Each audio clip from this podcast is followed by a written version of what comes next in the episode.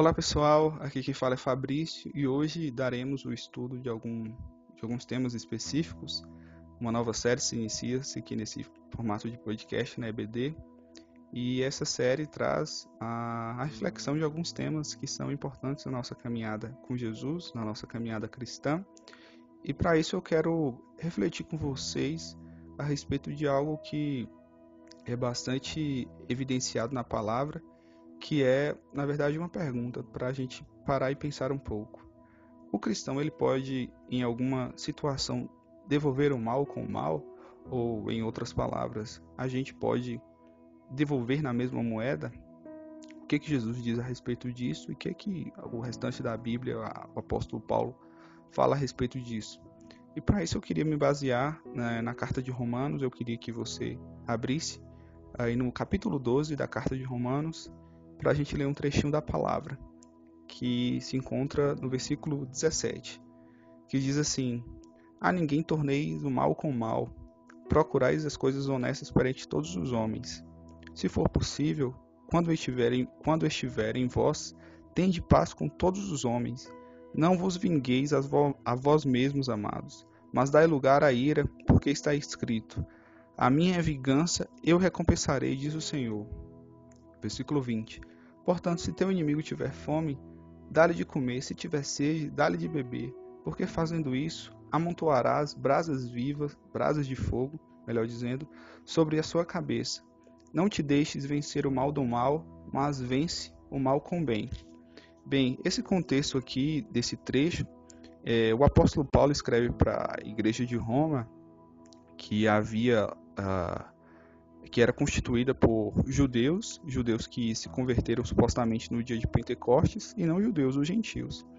E essas instruções do apóstolo Paulo nessa carta parece é, ter como alvo, essa, parece não tem como alvo essa igreja, mas a, a necessidade e a sabedoria de como tratar a perseguição que havia nessa época, porque essa igreja, como eu disse, era formada por judeus e gentios, e era uma convivência um pouco tensa, uma convivência difícil, porque os judeus eles ainda insistiam gravar em guardar alguns preceitos da lei, e os gentios não, os gentios já eram mais livres.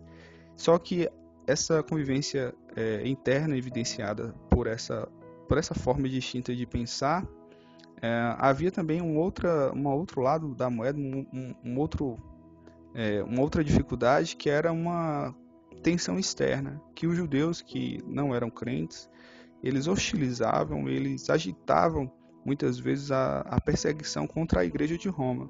E aí o apóstolo Paulo escreve desde o versículo 9 a respeito ah, da necessidade de sermos, de, deles serem, né, e isso se aplica a nós, de serem sábios aos olhos do Senhor e de não devolver em hipótese alguma o mal com o mal. Então, lá naquela situação havia é, esses inimigos, por assim dizer, porque o crente em si ele não tem inimigo a partir dele.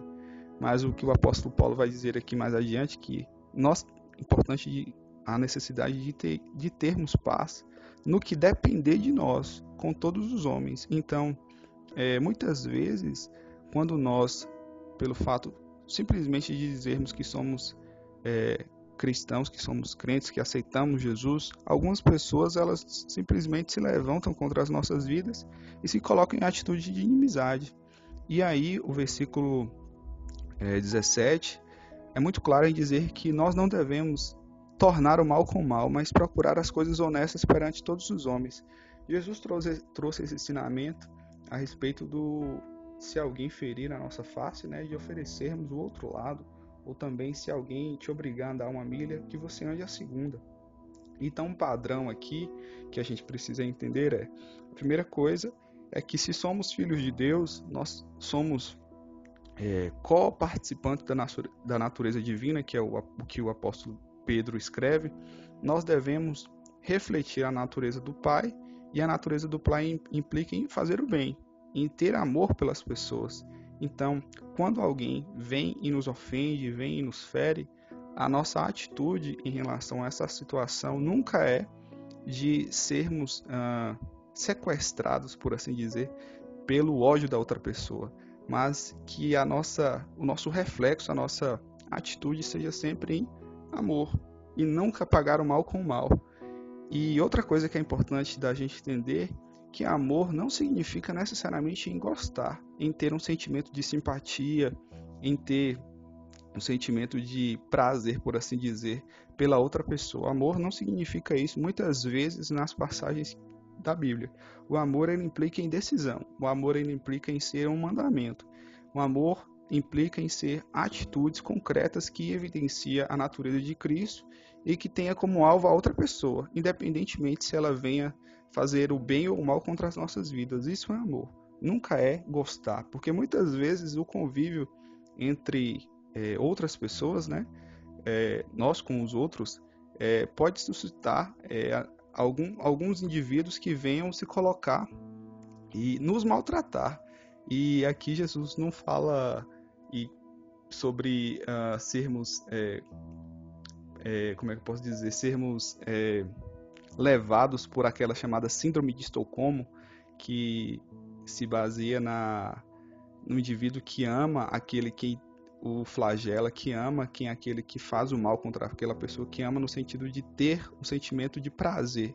Isso é doença, não é isso que Jesus está dizendo. Jesus está dizendo que a nossa racionalidade, a nossa mente, que é a mente, novamente, que é o Espírito Santo, ela deve ser sempre voltada em abençoar a outra pessoa e nunca de nos vingarmos. E aí o apóstolo Paulo segue dizendo que foi o que eu disse no versículo 18: se for possível, quando eu estiver em vós, tende paz com todos os homens. É, muitas vezes, algumas pessoas elas se levantam contra as nossas vidas seja no trabalho, na faculdade, na nossa própria família. E a nossa atitude frente a essas situações deve ser de é, sábios, né? de sermos é, replicadores da natureza de Cristo e de nunca levarmos em conta aquilo que o indivíduo faça contra a nossa vida. É o que o, a Bíblia diz sobre encobrir uma multidão de pecados, porque o amor ele tem essa característica o amor ele é perdoador, o amor ele é, é longânimo, ele tem uma paciência longa. Quem ama não tem é, como objetivo retribuir o outro com vingança, muito pelo contrário, é retribuir sempre com a paciência, retribuir com o perdão. O perdão é uma característica importante, porque se alguém faz o mal contra a nossa vida, Jesus foi bastante claro na oração do Pai Nosso que para Deus nos perdoar como nós perdoamos a quem nos tem ofendido. Então, uma, um requerimento para que Deus perdoe os nossos pecados é que nós devemos perdoar os pecados das outras pessoas contra as nossas vidas. Porque quando a gente peca, a gente é devedor. Então, se nós somos devedores de Deus e tem gente que nos deve em relação a essas ofensas, nós devemos perdoá-las. E aí segue-se sobre, uh, no versículo 19, de não nos vingarmos mas sim é, dá lugar à ira, porque diz assim que o Senhor diz: Minha é a vingança e eu recompensarei. Então, se houver alguma necessidade, o apóstolo diz, o apóstolo Paulo diz, para levarmos isso diante do Senhor e deixarmos na mão do Senhor, porque se existe alguém que vai reparar, que vai fazer justiça, esse alguém não é o, não é o crente, não é não somos nós, mas é Deus. Deus é que sabe de todas as coisas. A nossa atitude sempre deve ser de abençoar a vida da outra pessoa.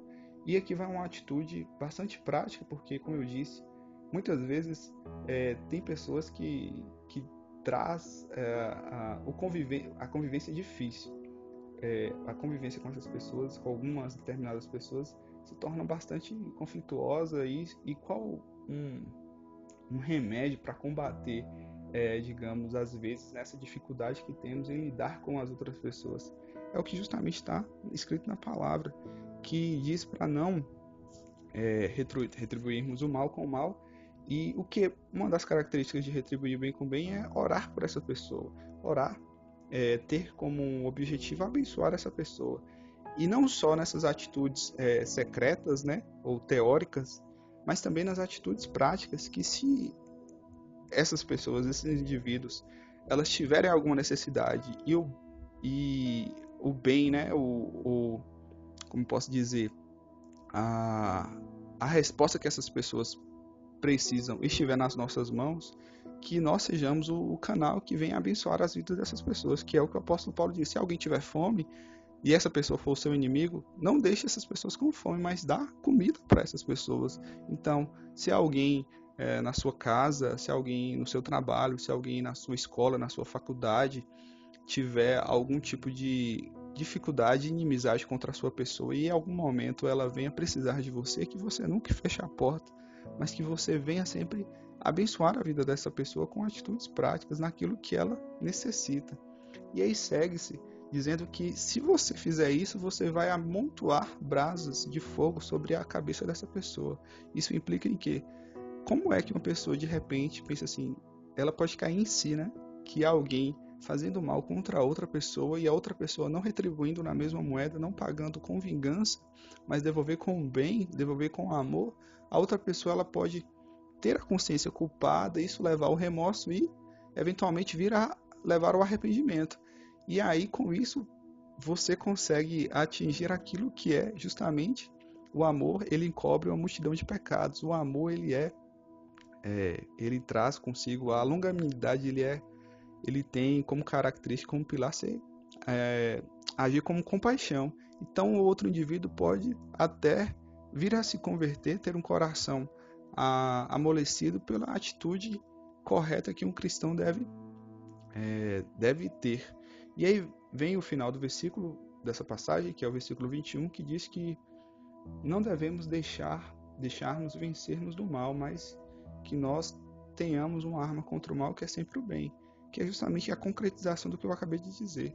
Se alguém tiver algum tipo de iniciativa, de postura, de se levantar contra as nossas vidas, que nós nunca tenhamos a, digamos, a simplicidade ou cairmos no erro de devolvermos na, nunca, na mesma moeda, mas sejamos compassivos, sejamos perdoadores, sejamos, é, como posso dizer, como o apóstolo Paulo, andemos em amor, que o nosso amor não seja fingido, que ele seja prático.